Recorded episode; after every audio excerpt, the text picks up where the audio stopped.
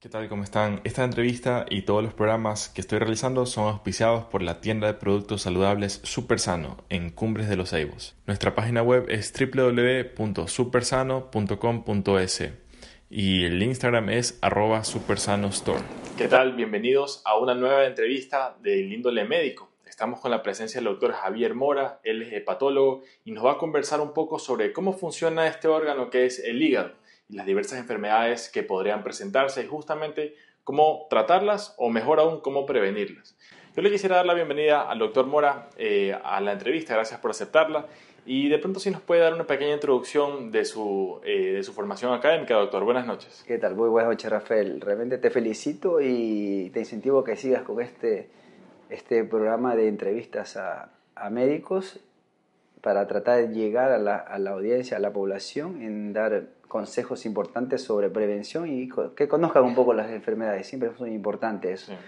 Bueno, yo soy el doctor Javier Mora, soy médico clínico y después hice una especialidad en hepatología.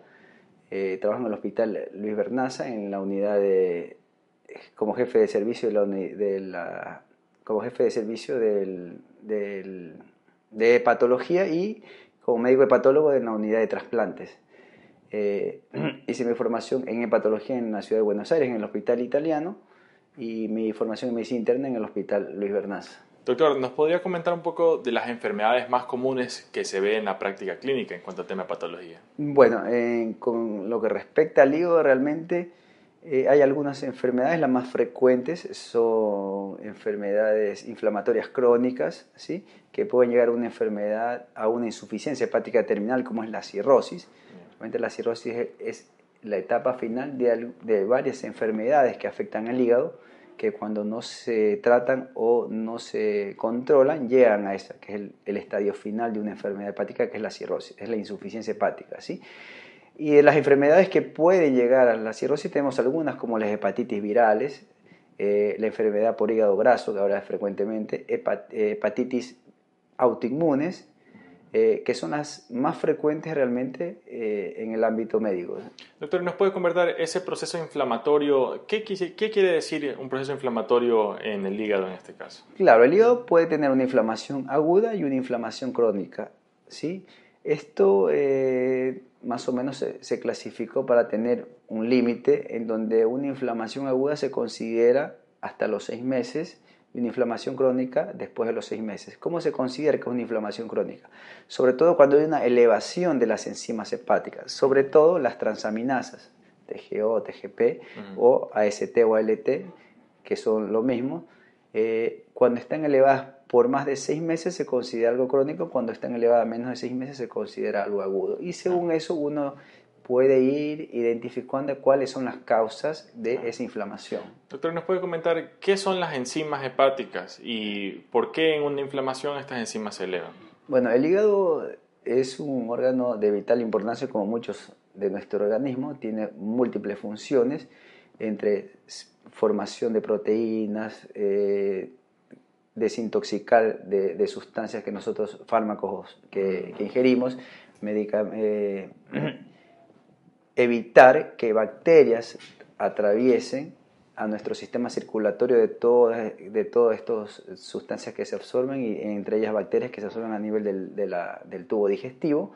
Y también tiene que ver con la eh, formación de proteínas que sirven para transporte, algunas sirven para, eh, como anticuerpos, otras sirven como mecanismo de defensa y hay parte también el metabolismo de los lípidos donde uno de estos, como el colesterol, sirve también para inclusive para la, ayudan a la formación de un cierto tipo de hormonas que son necesarias en nuestro organismo.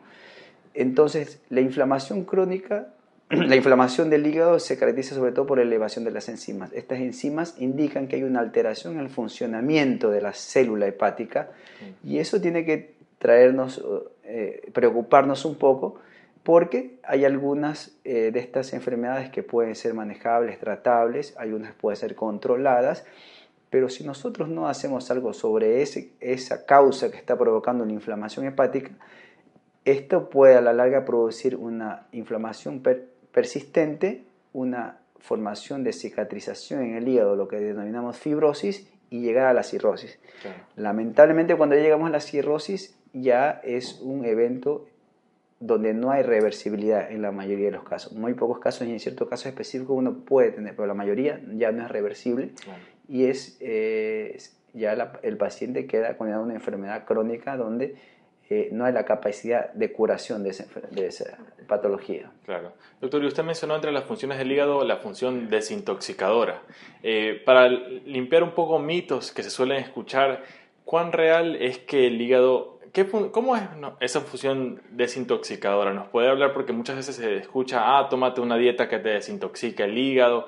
¿Es real? ¿No es real? ¿Cuál sería su criterio en cuanto a este tema? Por supuesto. El hígado tiene, es a través de ciertas enzimas que están en la, en la célula del hígado que se denomina hepatocito, permite que uno al ingerir fármacos, medicamentos, sobre todo, algunas sustancias, llegan hacia el hepatocito y a través de las enzimas se metaboliza el fármaco o la sustancia y cuando se metaboliza o se descompone, para que se, entienda de una mejor manera, hay ciertas partes que son tóxicas o dañinas para el hígado y para el organismo también. Lo que hace esta, e, el hígado es esas sustancias que son potencialmente tóxicas a través de unas reacciones químicas internas, las elimina a través de la, de la bilis, a través del tubo digestivo o a través eh, ayuda también a que, siendo a través de la bilis, se elimine también a través del riñón todas estas sustancias tóxicas. Ese es un mecanismo de detoxificación. De ahí realmente una sustancia específica que, que pueda, que desintoxique el hígado, no existe realmente, ¿sí? El mejor desintoxificador del hígado, si lo queremos llamar de alguna manera, normalmente son los hábitos o estilos de vida adecuados, para resumirla de una manera, ¿sí? Una alimentación adecuada, una actividad física, evitar sustancias que son potencialmente tóxicas, el alcohol o, o, o este, automedicarse, fármacos, antibióticos, analgésicos, antiinflamatorios. Ese es el mejor hepatoprotector o es el mejor desintoxificador realmente, ¿sí? Claro, sí. Doctor, y en cuanto a la hepatitis, ¿nos podría comentar un poco qué tipos hay y en cuándo se pueden presentar? ¿Cuáles son los riesgos? Bueno, las hepatitis más frecuentes son, que se ven o que son de importancia son las hepatitis virales y las hepatitis autoinmunes. Mm. Las hepatitis virales son provocadas realmente específicamente por ciertos tipos de virus que tienen una predisposición a alojarse en el hígado, mayoritariamente. Acá tenemos el virus de la hepatitis A, B, C y otras menos frecuentes que son la D y la E. ¿sí? La hepatitis A es una, es una infección viral donde realmente eh, se contamina o se la adquiere por contaminación de alimentos, ¿sí? Mm. Más o menos el mismo mecanismo de transmisión de los parásitos, alimentos contaminados por, por heces de pacientes que tienen hepatitis A. Y al ingerir estos alimentos contaminados uno adquiere la infección. Claro. Esto es una infección limitada, cumple su proceso de 7 a 10 días y después comienza a mejorar y el organismo queda con un anticuerpo que es el, que es el recuerdo de esa infección y se queda curado. Las otras dos infecciones importantes que son la hepatitis B y C tienen otro mecanismo de transmisión realmente. Se transmiten por transfusiones de sangre de personas que tienen este virus, se transmiten por relación sexuales con personas que, que tienen este virus. Se puede transmitir a través de madre a hijo en, durante el parto, sobre todo en hepatitis B. El uso o compartir jeringas en, en consumidores de drogas intravenosas, ¿sí? se puede transmitir la hepatitis C sobre todo, o cuando se hace procedimientos en lugares no adecuados o en lugares que no tengan las normas básicas de asepsia o de esterilización son los medios de contagio más frecuentes. ¿Cuál es el problema de estas hepatitis B? Que hay un riesgo de que, siendo una hepatitis aguda, se transforme en una hepatitis crónica con el aumento del riesgo tanto de mm. cirrosis, pero también de desarrollo de cáncer de hígado. Se vio que la hepatitis B y C están muy relacionados con el desarrollo de cáncer de hígado. Eh, este, así que eh, lo importante en ese sentido es que estas hay que tratar de detectarlas a tiempo. Hay tratamiento para algunas de estas infecciones, para la hepatitis B, hay vacuna para la hepatitis B, o sea que hay mecanismos para prevenir y hay mecanismos para tratar las enfermedades, ¿sí? Y no esperar a llegar a un desenlace tardío como es la cirrosis o el cáncer de hígado, que ya la sobrevida en, esto, en estos casos disminuye en una, eh, en una forma importante. Se considera más o menos que en alrededor del mundo hay 400, más de 400 millones de personas infectadas por los virus de la hepatitis B y C sobre todo, y se considera que más del 90% no saben que la tienen. Justamente, eso le quería comentar. ¿Cómo alguien puede sospechar que tiene hepatitis? ¿Debe ir al médico? Eh, ¿Y cómo sería el diagnóstico en sí de este tipo de enfermedades? Bueno, el, el problema es que la mayoría de hepatitis B o C, la, hay un porcentaje importante de pacientes que no tienen síntomas, no presentan síntomas. Y en algunos pacientes los síntomas más frecuentes son eh, la coloración amarillenta de la piel, de los ojos, que es lo, que denominamos ictericia, es la coloración intensa o oscura de la orina, cuadro de de molestias, dolores musculares, articulares, que nos hacen dar la sospecha de que hay una inflamación hepática y ese es un signo de alarma para hacerse atender y hacerse evaluar a ver qué tipo de hepatitis es.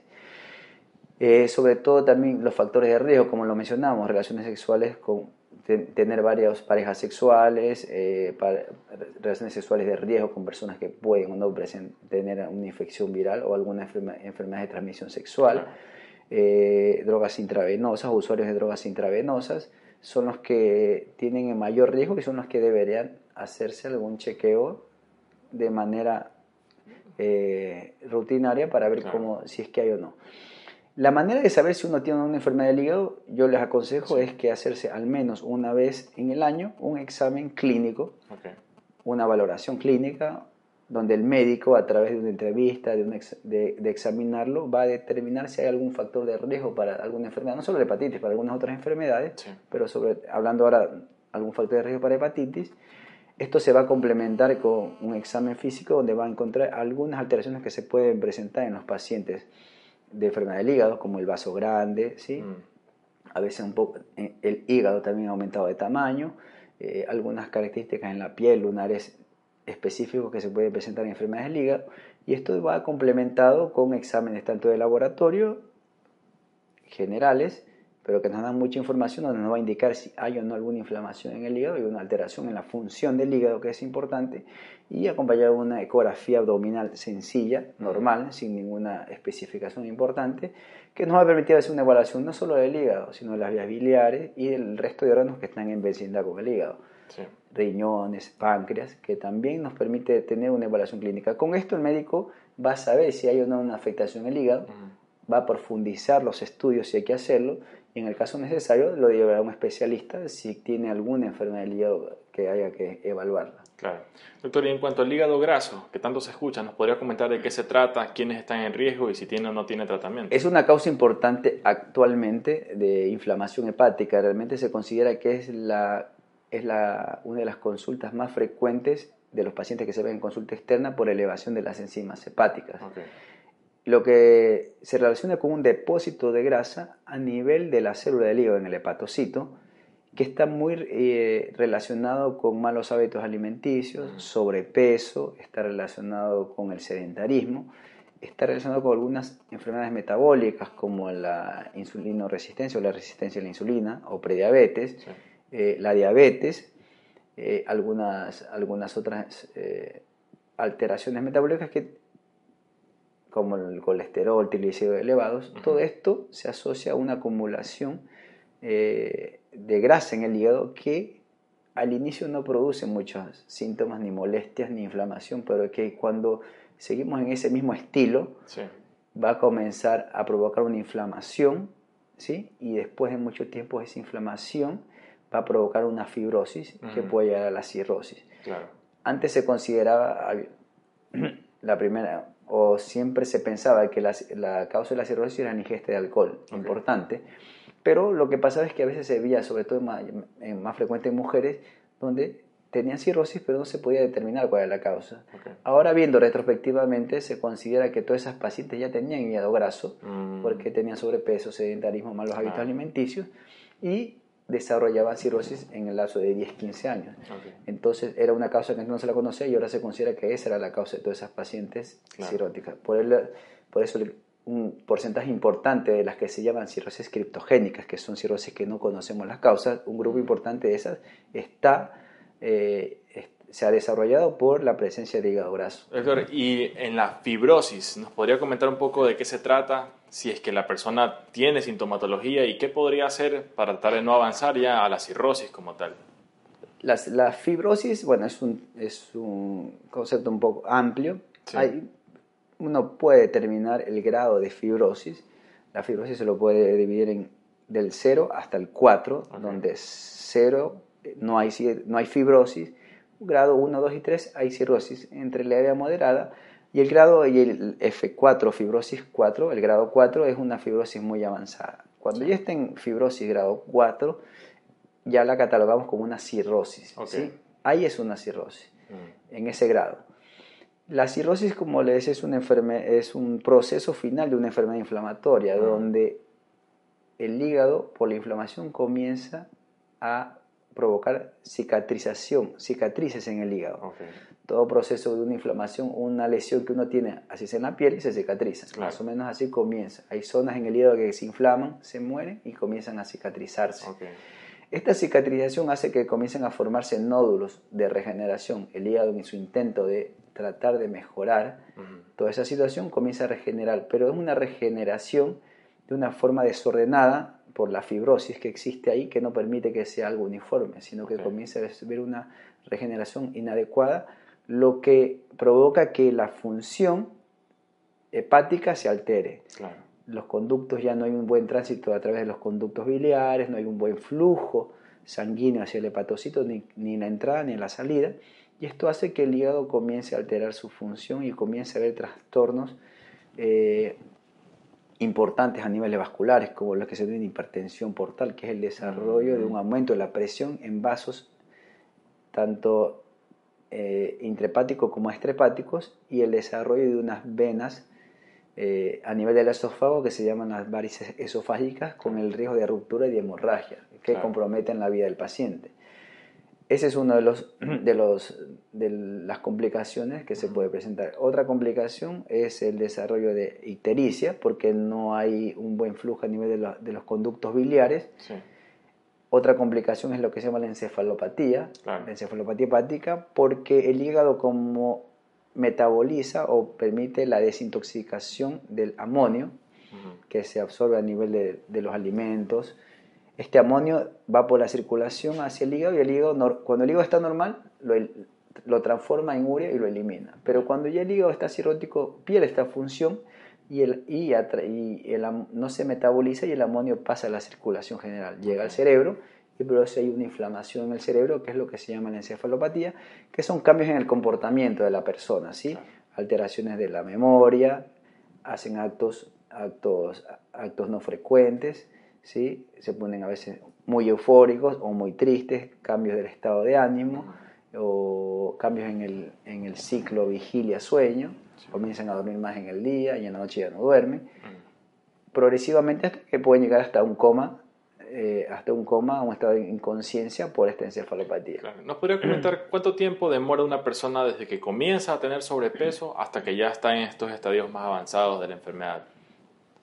Del sobrepeso hasta el estadio de enfermedad. Bueno, el, normalmente el sobrepeso lleva al, hígado graso, habitualmente. El hígado graso para que se desarrolle una cirrosis debe ser más o menos, se considera entre 10 y 15 años.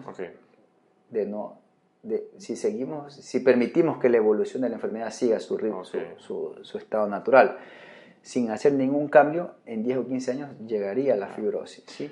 Pero a veces el problema del hígado graso no es tanto la fibrosis porque eso se demora mucho tiempo. El problema es que el hígado graso está dentro de un síndrome que se llama un síndrome metabólico, que se caracteriza por alteración, leve alteración de la presión arterial, leve alteración de, de la glucosa o del azúcar en la sangre, el sobrepeso.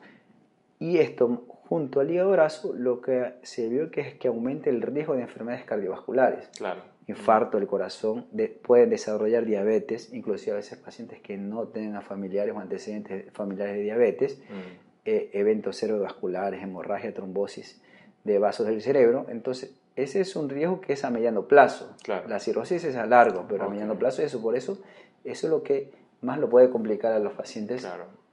Doctor, y si yo veo un paciente o una persona que tiene obesidad, ¿yo puedo decir con certeza que tiene hígado graso o puede ser que no lo tenga? se ha visto que se ha visto que la mayoría de pacientes con sobrepeso tienen hígado graso, ¿sí? Eh, inclusive hay algunas pruebas donde se toma eh, niveles de, peso, algunas fórmulas con, niveles de azúcar, donde haciendo eso podemos ver el grado de esteatosis hepática, que es la acumulación de grasa. Y el paso siguiente es la esteatohepatitis, que es la inflamación de la grasa. Pero nada, está muy correlacionado sobrepeso con hígado graso, es muy relacionado. Claro, sí. Entonces esto como una prevención para cambiar el rumbo de la salud mientras todavía sea posible hacerlo.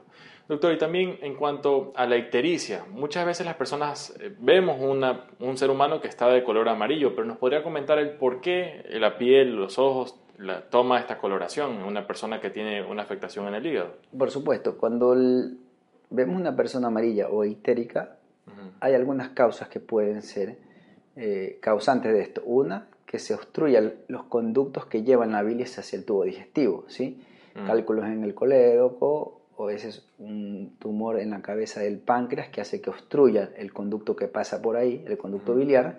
Esto hace que se pongan los pacientes amarillos. ¿Por qué? Porque la bilis al no tener un conducto para eliminarlo hacia el exterior a través de la vía biliar y el tubo digestivo, se acumula y las sales biliares, la bilirrubina comienza a, aumentar en, los niveles sanguíneos.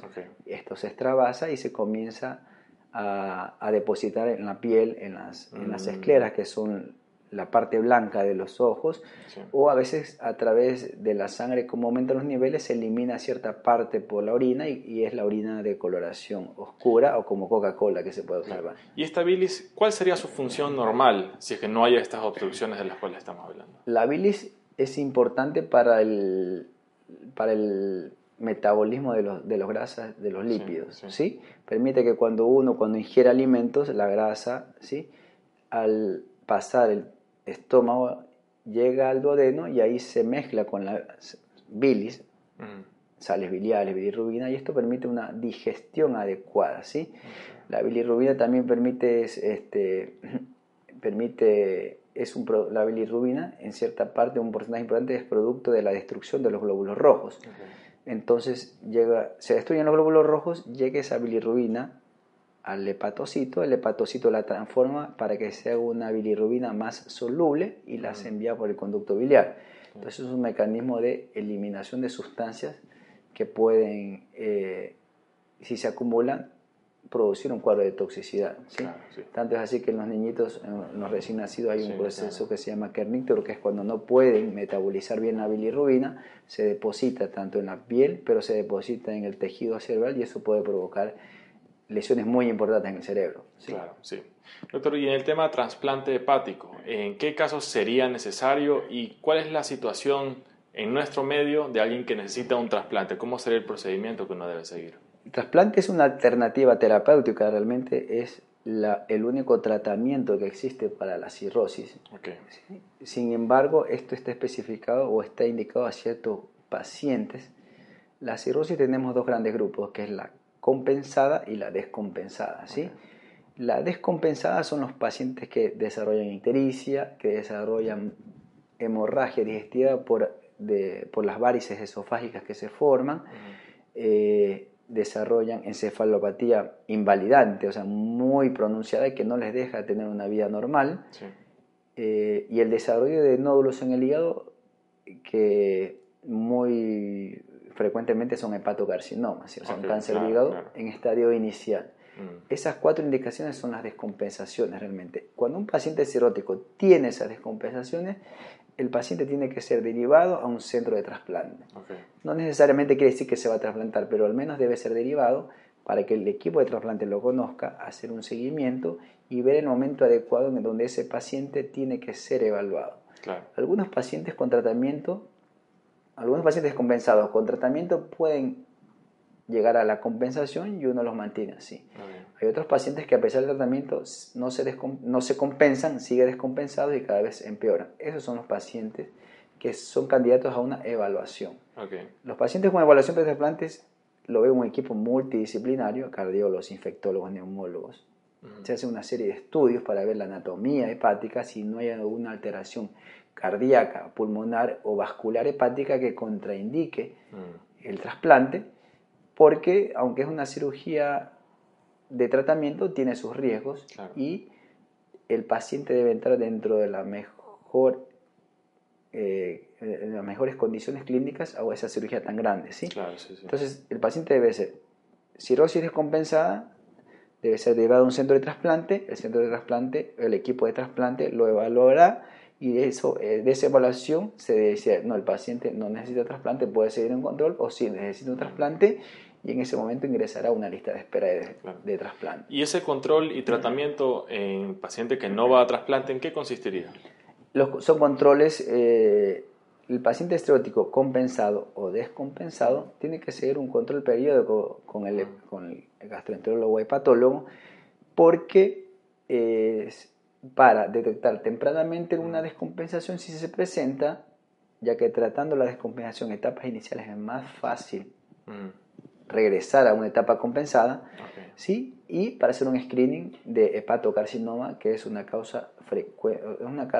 Los pacientes con cirrosis tienen mayor riesgo de desarrollar cáncer de hígado, que es el hepatocarcinoma, que los pacientes que no tienen cirrosis. Entonces, a ellos hay que hacer un control entre 3 y 6 meses con una ecografía, con un examen de sangre, para ir tratar de detectar estas descompensaciones. Claro. Pacientes contra, con nódulos hepáticos, que puede ser un hepatocarcinoma, hay algunas opciones terapéuticas, desde cirugía, algunos eh, quemar el nódulo a través de una punción, hacer una quimioembolización transarterial, que es una embolización muy específica, llegando al, nódulo, el trasplante, y bueno, esas son las opciones curativas realmente. Pues que cuando para trasplantar el nódulo tiene que tener ciertas características, que por eso se le evalúa, y cuando está dentro de esas características, trasplantarla es un tratamiento curativo. Sí. Doctor, ¿y el, el, de dónde vienen estos, estos hígados que van a ser trasplantados en el paciente? En nuestro medio, ¿cómo se hace eso? ¿O se hace primero o no? ¿Y de dónde vienen estos hígados? Normalmente, eh, por la constitución del Estado, todos somos donantes, ¿sí? hasta que uno por voluntad propia no se haya dirigido al registro civil y indique que no quiere ser donante. ¿sí? Eh, Así que todo normalmente los pacientes que son donantes son los pacientes que tienen alguna eh, lesión cerebral importante, hemorragia cerebral, ¿sí? traumatismos encefalocranianos graves, donde son pacientes que normalmente están en una unidad de terapia intensiva por su gravedad, donde después de haber hecho todas las medidas necesarias para salvar la vida de ese paciente, eh, eh, todas las medidas necesarias para, para salvar la vida de ese paciente, después de unos estudios especiales para ver si hay o no actividad cerebral, se diagnostica de muerte cerebral, que es la falta de actividad cerebral, eh, lo que indica que el paciente realmente se mantiene con signos vitales por toda la invasión que en ese momento tiene una unidad de terapia intensiva, ventilador, medicación para mantener la, la presión arterial y todo eso. Entonces, que sabemos que si nosotros en un momento lo desconectamos de eso, el cerebro no va a dar las órdenes para que respire espontáneamente o porque mantenga su presión arterial normal y el paciente va a fallecer. Entonces eso lo hace un diagnóstico un médico especialista, un neurólogo, neurocirujano, intensivista, se reúnen, hacen una evaluación exhaustiva, una evaluación que dura, tiene un periodo de seis horas porque hacen una prueba al inicio y una prueba a las seis horas.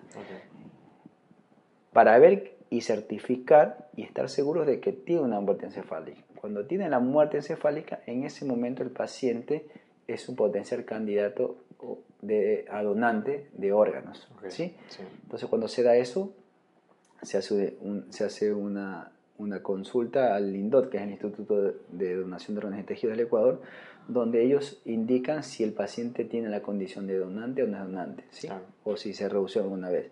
Según este resultado, si es donante, se, se hace una entrevista con la familia, se informa que el paciente es fue donante o es donante y se informa que se va a proceder a la extracción de órganos. Normalmente es así, ¿sí? Porque es la condición y hay que respetar esa condición de cada persona de querer ser donante, ¿sí? Claro, sí. Doctor, eh, también yo tengo un noticiero de noticias médicas Eh, y quisiera que nos comente desde su punto de vista algún estudio novedoso o alguna nueva información que usted considere importante en su campo en los últimos tiempos. Bueno, con respecto a las hepatitis virales eh, ha habido un avance importante en los últimos años con respecto al tratamiento, sobre todo con la hepatitis C, donde antes los tratamientos eran, tenían muchos efectos secundarios, muchas molestias, mucho tiempo de tratamiento, no eran muy bien tolerados al paciente y la efectividad o la eficacia era del 40-50%, así que era, no había. Actualmente hay esquemas terapéuticos con antivirales, inclusive ya ahora solo orales, donde antes tenía que inyectarse muy frecuentemente, ahora hay tratamientos de, menos, de corta duración, mucho más efectivos, más del 90% se curan los pacientes de hepatitis C y solo con medicación oral inclusive, ¿sí? Una o dos, inclusive se está tratando de buscar de llevar a hacer una sola tableta una vez en el día por pocas semanas. Y eso es lo que se está tratando de lograr y es un avance muy importante que ha habido.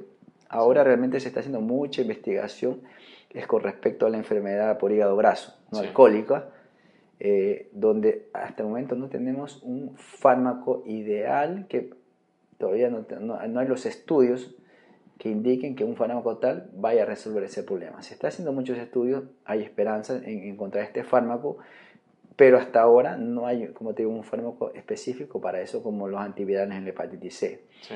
Por eso eh, mi recomendación es que uno tiene que mantener unos estilos de vida adecuados, que, que lo que realmente lo que indica eso es una alimentación equilibrada, disminuir un poco la cantidad de carbohidratos, ¿sí? que son el arroz, la papa, la yuca, el verde, harinas, mm. ¿sí? cosas dulces, Tenemos muy en cuenta esto porque los pacientes dicen, no, yo no como grasa, no como fritos, pero los carbohidratos es en importante cantidad, sobre todo en nuestra, en nuestra población donde el arroz es muy frecuente y las cantidades son bastante importantes. Entonces esto, una dieta equilibrada, aumentar verduras, frutas, ¿sí? evitar bebidas alcohólicas y automedicarse con fármacos antiinflamatorios o antibióticos que a veces traen problemas hepáticos y conjuntamente e importante, muy importante, la actividad física. sobre todo actividad física aeróbica, eh, correr, bicicleta, aeróbicos, una actividad de moderada intensidad que llega hasta un cierto cansancio y, y al menos 3-4 veces a la semana, unas 20-30 minutos cada sesión. A veces no estoy muy de acuerdo porque a veces los pacientes dicen, no, yo camino. Mm. Bueno, caminar en una persona joven realmente no le va a traer ningún beneficio. O a veces las personas dicen, no, pero yo en mi trabajo camino. Bueno, mm. si eso fuese suficiente, no estuviese con hígado graso o no estuviese con sobrepeso. Hay que dar más ejercicio y cuidarse un poco más en la comida.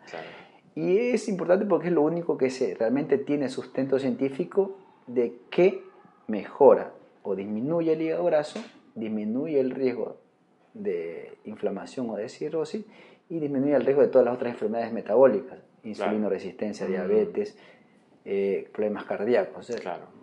Eso es el, la base o el pilar fundamental de muchas enfermedades metabólicas y lo que uno tiene que acostumbrarse a hacer y a tener un buen estilo de vida. Claro que sí. Doctor, y para estudiantes de medicina que nos pueden estar viendo la entrevista, eh, ¿les podría dar tal vez de su experiencia algún consejo, palabras de aliento o algún punto que usted considere importante dentro de la formación para los médicos?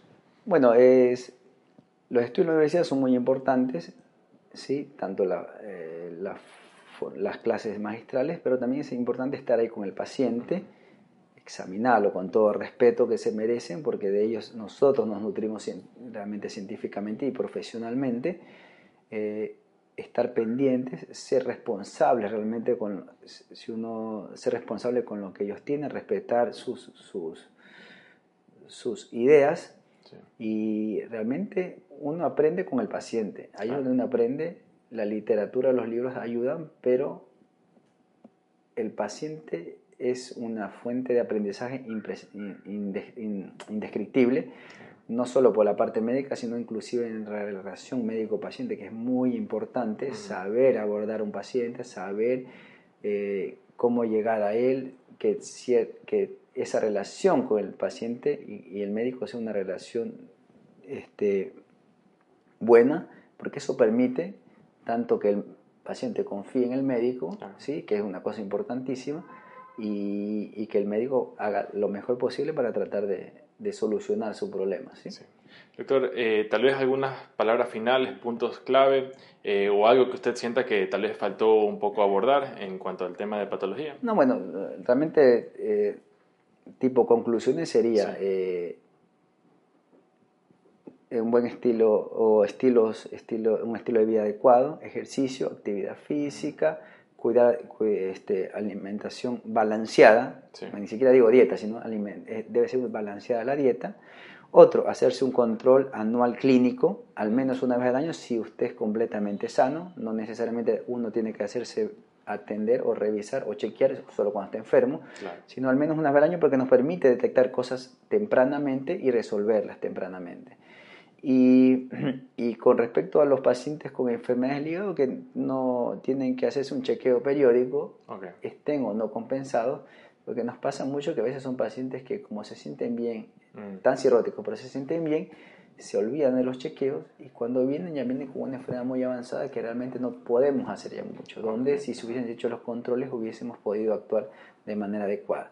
Realmente creo que son las tres conclusiones básicas importantes que sería bueno que la, que la población las, las asimile y las ponga en práctica. Claro.